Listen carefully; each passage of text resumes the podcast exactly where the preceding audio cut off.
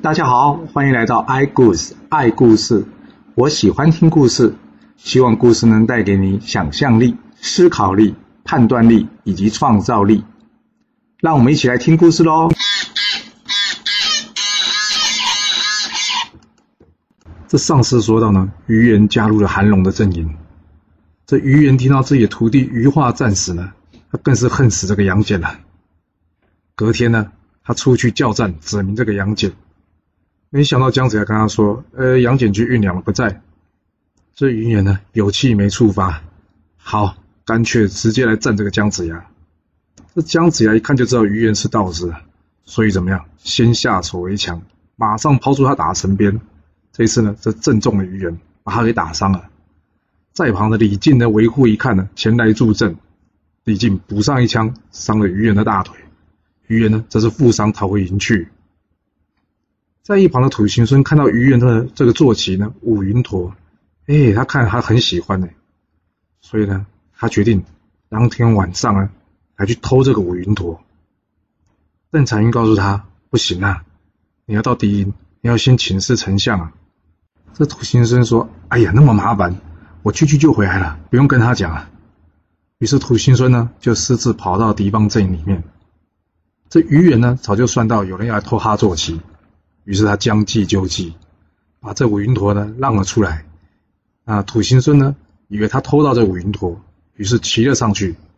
没想到这五云驼呢他控制不了，就在这关内呢不断的打转。最后呢来到这于元的面前，于元呢刚好把这土行孙给拎了起来。哇，这有敌将潜入关中了，大家全部都惊醒了。韩龙赶快派士兵呢赶快过来看。那韩龙见着于元呢抓着土行孙，他说：“老师啊。”你要不先把它放下来，这样拿着不累啊？于言说：“不行了，这家伙可是有遁地之术的，要是让他碰到地上，他马上就逃走了。”韩龙接着问：“那要怎么处置这个人呢？”于言说：“不难，来取出我的乾坤袋。”于是将这土行孙呢装在这乾坤袋中，他告诉韩龙：“用火就可以把他烧死了。”于是呢，韩龙照做，眼看着土行孙就要命丧于此啊！还好，在这个时候，咻的一声，突然之间来了一个人，把土行孙给救走了。这是谁呀？原来是土行孙的师傅巨流孙啊！他施展了这种地金光法，冲了出来，将土行孙救回姜子牙阵营。姜子牙一听啊，土行孙被抓，怎么可能呢？我并没有命他出去啊！这巨流孙呢，解开这乾坤袋。土行孙呢，从里面跳了出来。姜子牙一看，非常生气啊！土行孙竟然不遵守军纪，来呀，给我拖出去，把他给斩了，以正军纪。这巨流孙呢，很紧张了，赶快替土行孙求情了。最后，姜子牙呢，勉强同意给土行孙一个戴罪立功的机会。土行孙呢，谢谢他的师傅，当然，他也谢谢姜子牙的不杀之恩啊。隔天，这余人出来叫阵了。他说：“巨流孙，你给我出来！你拿了我的乾坤袋还不还来？”这巨流孙告诉姜子牙：“这余元素要乾坤袋而来，我不要出去啊！你出去，只要如此如此，这般这般，我们就可以把他抓起来了。”姜子牙一听，嗯，好。于是呢，姜子牙就出去见这个余元了。这余元一看，哎，巨流孙不出来，出来姜子牙，这一气之下就上前来战了。于元顾着姜子牙，却没想到后面有巨流孙啊！巨流孙在旁边看准机会，掏出这捆仙绳，把这于元给抓了起来。啊，这于元虽然被抓，但他完全不害怕。他笑着告诉姜子牙：“你抓得了我，你却杀不了我。”姜子牙一听，哟，这么嚣张啊！李靖，来啊，拖出去，把这于元给斩首了。没想到呢，李靖把这于元拖出去之后呢，宝剑一落下去。哇，这宝剑竟然砍出了一个好大的缺口啊！但是鱼人完全没事哎。之后这维护不相信呢，用他的降木锉打下来，哎，也没事哎。姜子牙一想啊，还真的杀不了他哎。这巨流孙说：“没关系，你做一个铁柜呢，把它关在里面，然后丢在北海里面，让它自生自灭吧。”大家都没想到呢，这铁柜的属性是金，海水是属水。这金水相生呢，反而给鱼元力量，最后于远在这铁柜之中呢，竟然逃了出来。于远虽然逃出了铁柜，却解不开身上的捆仙绳呐。于是呢，他逃上的碧游宫，请他的师傅通天教主来帮忙。通天教主一看，不过是捆仙绳嘛，拿起一张灵符呢，贴在这捆仙绳上面，这绳子便解开了。在门徒一看到，哎呀，于言怎么那么狼狈啊？就问了于言到底发生什么事。听完之后呢，大家都非常恨这个姜子跟巨流孙呐。连这个通天教主都看不过去了，要么就杀了他，还把他丢到海里去。哎，真是的。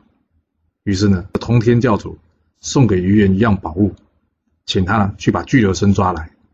但是他告诉于元，你不可以伤害巨流孙哦。这于元得到师傅的宝物呢，开心的回到这泗水关。隔日呢，再次叫阵这巨流孙。大家一听到，嗯，鱼人怎么那么厉害，那么快就逃出来了？个个面面相觑啊！巨流孙告诉姜子牙：“这鱼也能解开捆仙绳，应该是见过通天教主了，手上恐怕有新的法宝。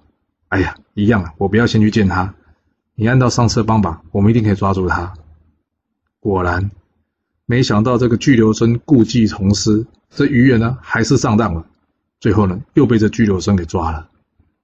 但是因为抓了他却治不了他，大家呢都在烦恼。这个时候，陆压道人来了。于言一听到陆压道人来了，面如白纸。他为什么那么怕陆压？这陆压一出来呢，看到于言说：“于言，早叫你不要下山了，今天你不能怪我。”啊这于言跟陆压说：“你饶了我一命吧，我马上归山，不再出来了。”这路亚呢，也不多说，打开他的葫芦，然后怎么样，喷出白光。又是一样，白光中间呢有个眼睛盯着于言看。路亚告诉于言：“你是封神榜上有名之人，我无法放你啊。”接着一句话：“请宝贝转身。”就像当初破烈焰这一样，这于言呢当场身首异处，魂归封神台了。解决掉了于言呢，这陆压跟巨流孙呢向姜子牙告辞。另外一边呢，韩龙一看。哇，这于元也战死了，眼看着就没有人可以打赢姜子牙了。而曹哥这边呢，也没有援军。最后呢，韩龙在跟属下讨论之后，决定了，他不想投降，但是呢，他也不想战死，于是呢，打算放弃这个泗水关逃走。这个时候，韩龙的小孩子呢，一个叫做韩生，一个叫做韩变，他们来劝他父亲：“父亲。”你可是曹哥的大将哎，怎么可以不战而逃呢？至少要奋力一战吧。这韩龙说：“对方兵多将广，我们去打根本是白白送命嘛。”这韩龙的两个小孩子说：“没关系的，曾经呢有高人指导我们法术，我演练一次给你看。这个法术呢叫做万刃车。哇！韩龙一看，哇，这个厉害哦，法术念起来烽火旗帜，加上呢好像有百万的刀兵飞了出来。”韩龙就说：“哎呦，你们怎么会这个法术啊？”他们两个告诉韩龙了，曾经有一个叫做法界的头陀教了他们这个法术的。我们呢，出去呢，一定有机会再赢这个姜子牙的。韩龙一想，嗯，看来的确是有机会。好，既然有这个法术呢，决定奋力与姜子牙一战。隔天呢，魏奔五级出来战这个韩生、韩谢。你看这三千刀万刃车有多厉害啊！三千万刃车一冲出呢，魏奔五级呢，差点成为这刀下亡魂了。姜子牙一看不行了，赶快退。这韩龙呢，心生一计，也鸣金收兵。回去之后呢，他两个儿子觉得好怪啊，爸爸，刚刚明明就打赢了，你怎么突然间鸣金收兵呢？韩龙说呢，虽然我们今天赢了，但是姜子牙人多，而且会法术，我们白天去追了，我看他们可能会逃走。今天晚上呢，再用我们这法术，我们去劫营，趁着黑把他们全部杀了，以绝后患。韩生、韩变一听，嗯，果然是好计。当天晚上，韩生、韩变前来劫营。由于早上刚刚打败啊，姜子牙这边还在为士兵疗伤啊，完全没有提防到呢，韩龙会来劫营。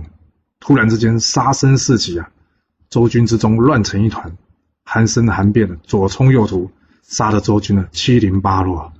这时候呢，两个人眼尖，看到了姜子牙，马上追了上去。姜子牙一看，哎呀，糟糕，转身就逃，一路逃逃逃，逃到哪里？金鸡岭，正好遇到这个压粮官郑伦来。郑伦大吃一惊，哎，元帅，你怎么会落荒而逃，跑到这里来呀？这姜子牙告诉他呢，韩家兄弟厉害啊，紧追在后。他大致说明了这个战况。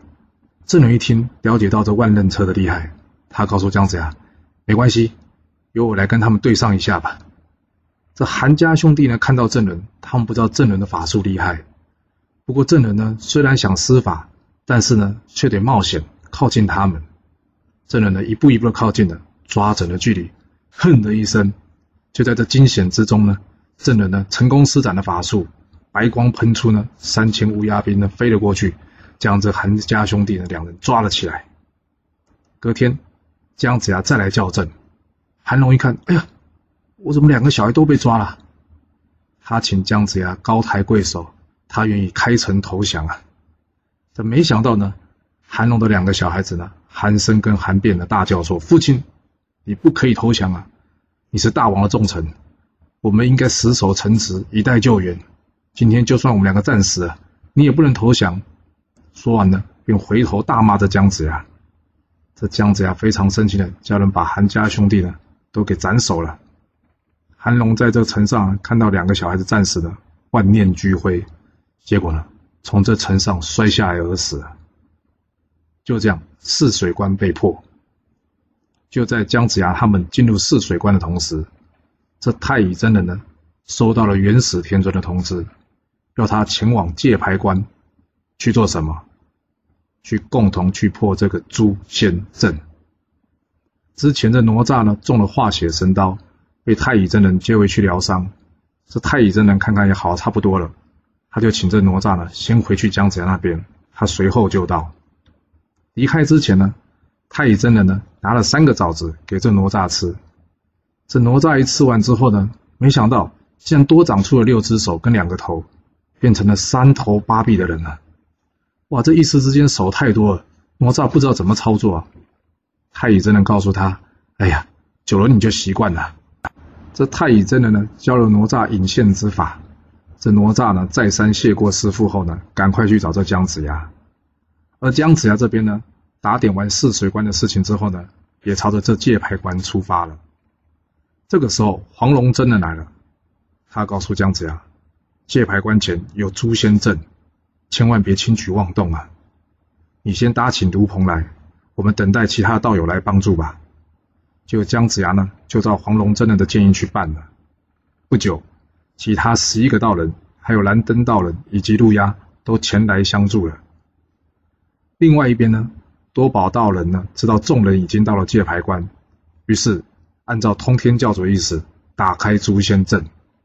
这诛仙阵中杀气腾腾，众人见阵呢，暂时没有破阵之法，于是都先退了回去。等待元始天尊的命令。没多久，元始天尊驾到了，而另外一头呢，通天教主也来了。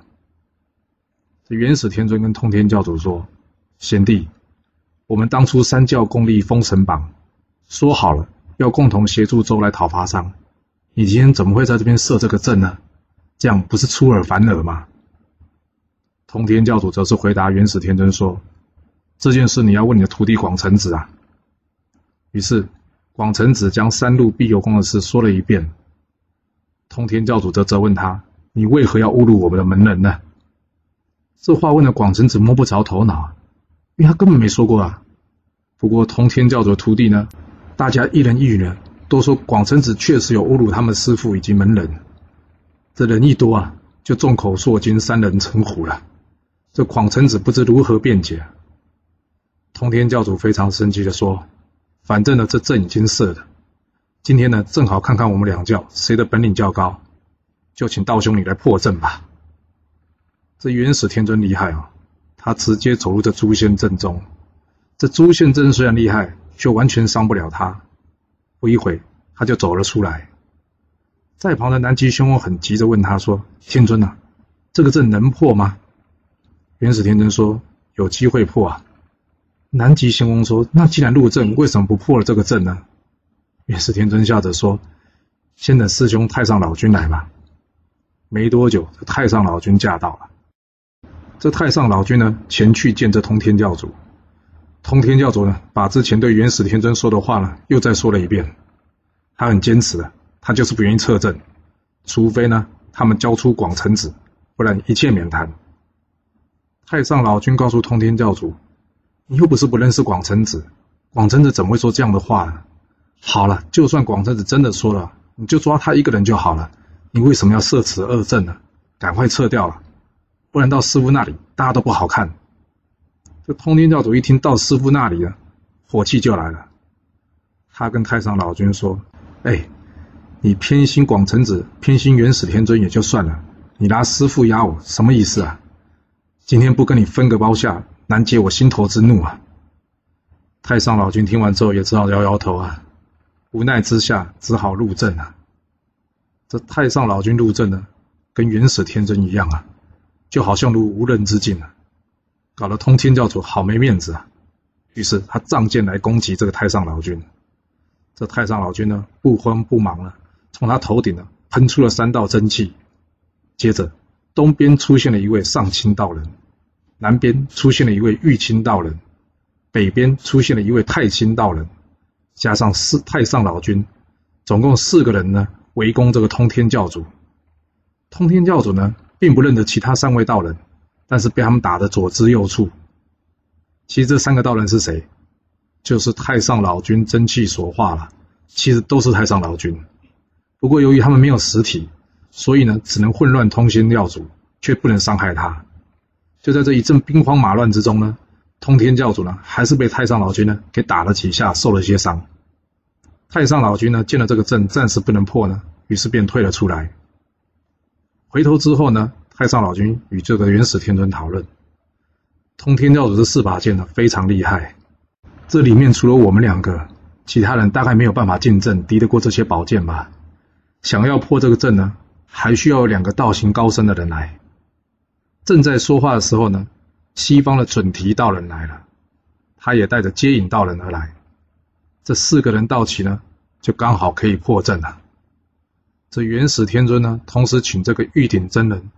还有道行天尊、赤金子跟广成子一起过来，他在他们手中呢画了一道灵符，告诉他们：明日我们四人闯阵呢，你们可以如此安排。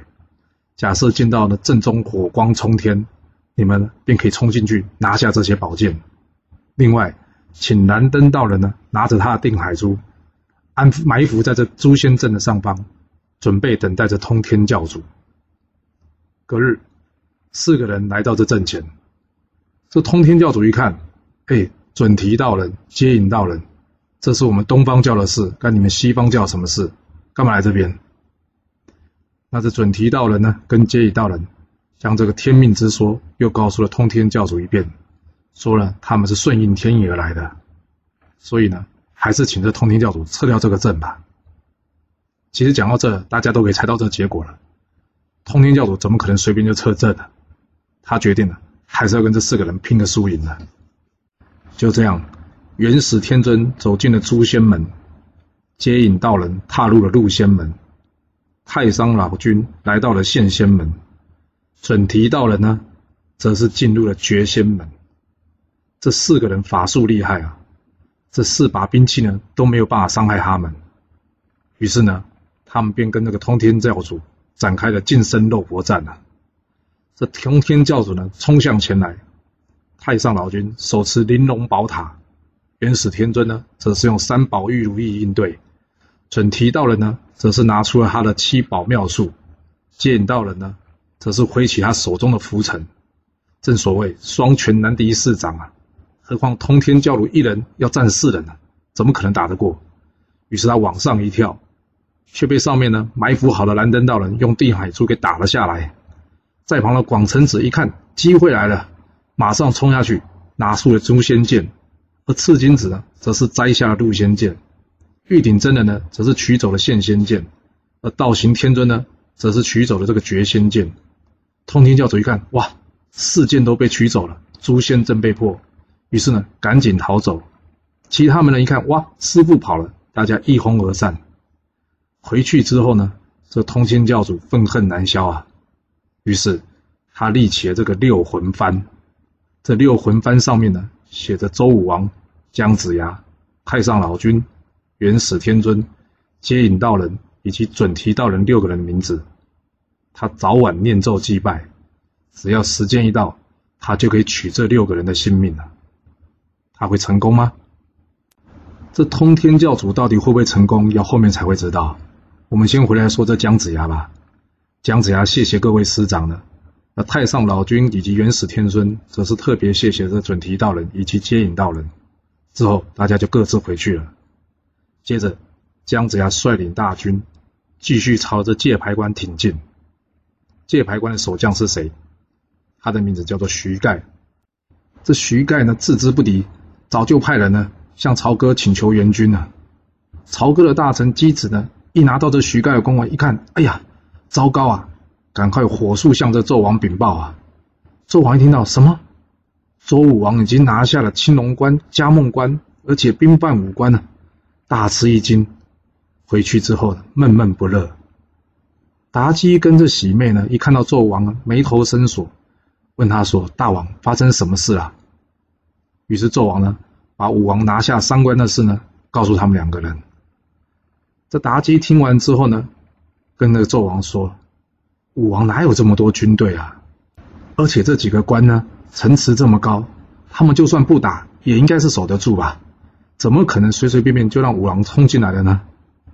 我看啊，这一定是前线的守将。”谎报战情吃紧，想要来骗钱的吧？纣王一听，诶，也有可能哦。那该怎么办呢？妲己说：“要是还有人再敢这样说呢，就杀了他。一则，让他知道这样骗你是没有用的；第二个，也可以让他们知道，你们呢只能奋勇杀敌，不要再回来讨什么救兵了。你想想看，这么离谱的说法，怎么会有人相信呢？”哎，但纣王还真的就是相信了，为什么呢？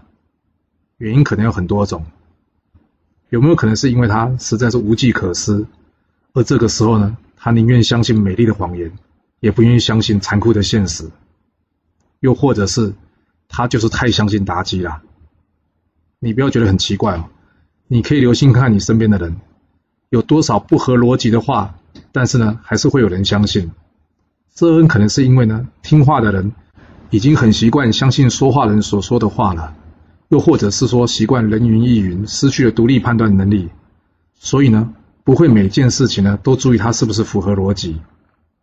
好了，我们继续来说说这个纣王吧。他决定呢，按照妲己的意思，杀了这个界牌官来通报的官员。这姬子一听大吃一惊，问纣王为何要杀这通报官员呢？纣王说：“哎呀，王伯，你不知道他们是来骗钱的。”我这么做呢，是杀一儆百。你想想看，就凭姜子牙那个算命的，还有周武王那个小孩子，他们两个有什么本领能杀到界牌官呢？这些都是守城将士想来骗钱，你不要被他们骗了。这姬子听完之后呢，回复这个纣王说：“大王，姜子牙金台败将，天下皆知啊，守将怎么敢谎报呢？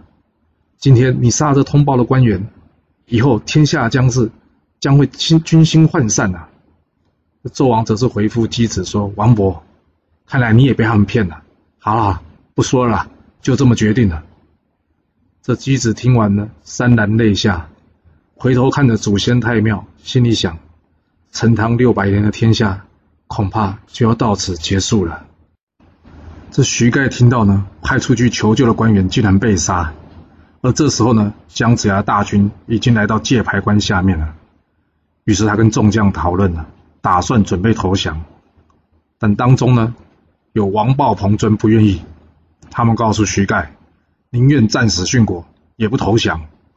于是呢，不顾这徐盖阻挠，出城来战。姜子牙这边呢，则是派出魏奔，这彭尊呢，打不赢这魏奔，拨马回走。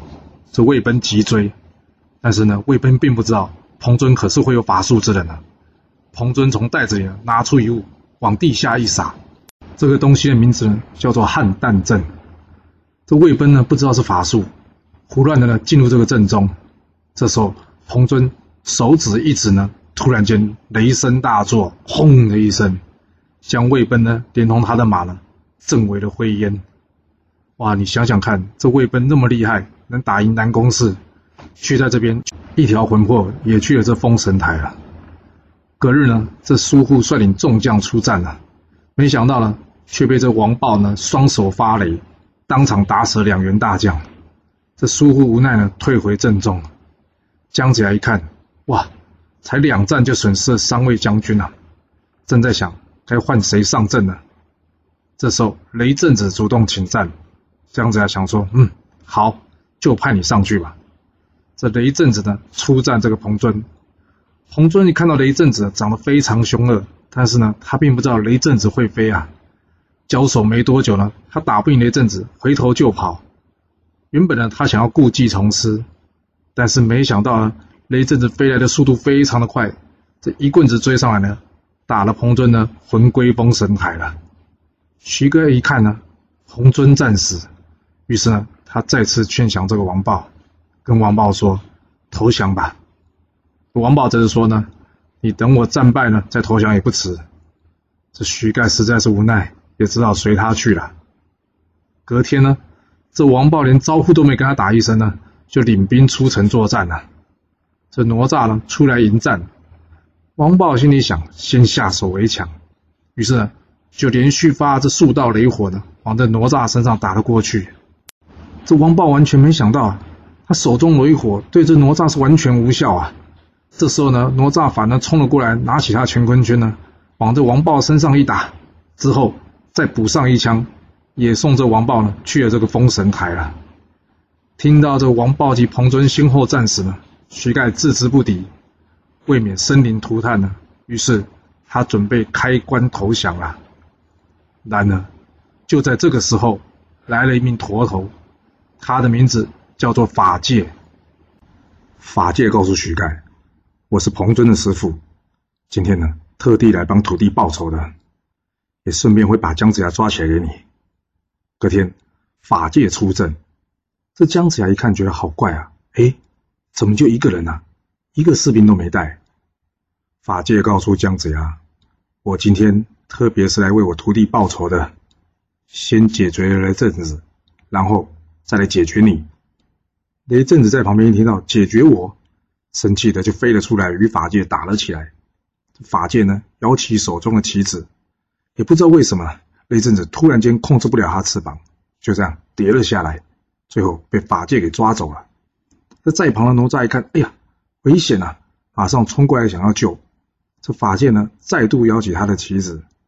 哎，说也奇怪，这个棋子呢，对哪吒并不管用哎。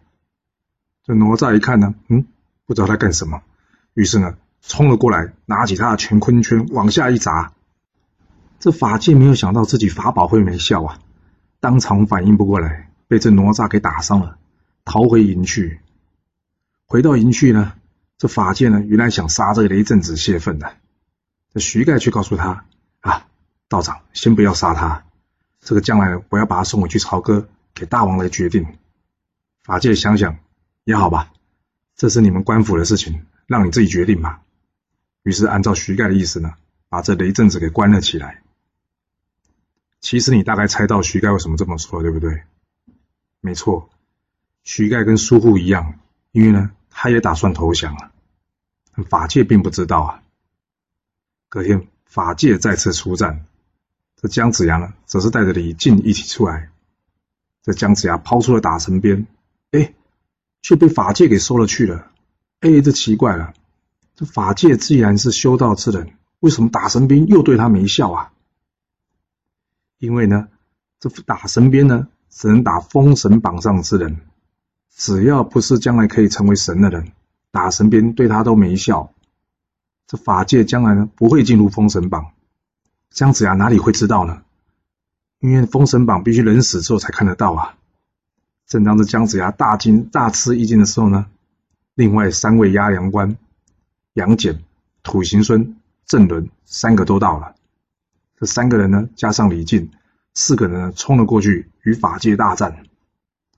法界就算再厉害，他也不可能同时对这四个人嘛，而且也抽不出空拿出手中的法宝，这证人呢看准了机会，哼了一声，结果呢，反而把这法界给抓了起来。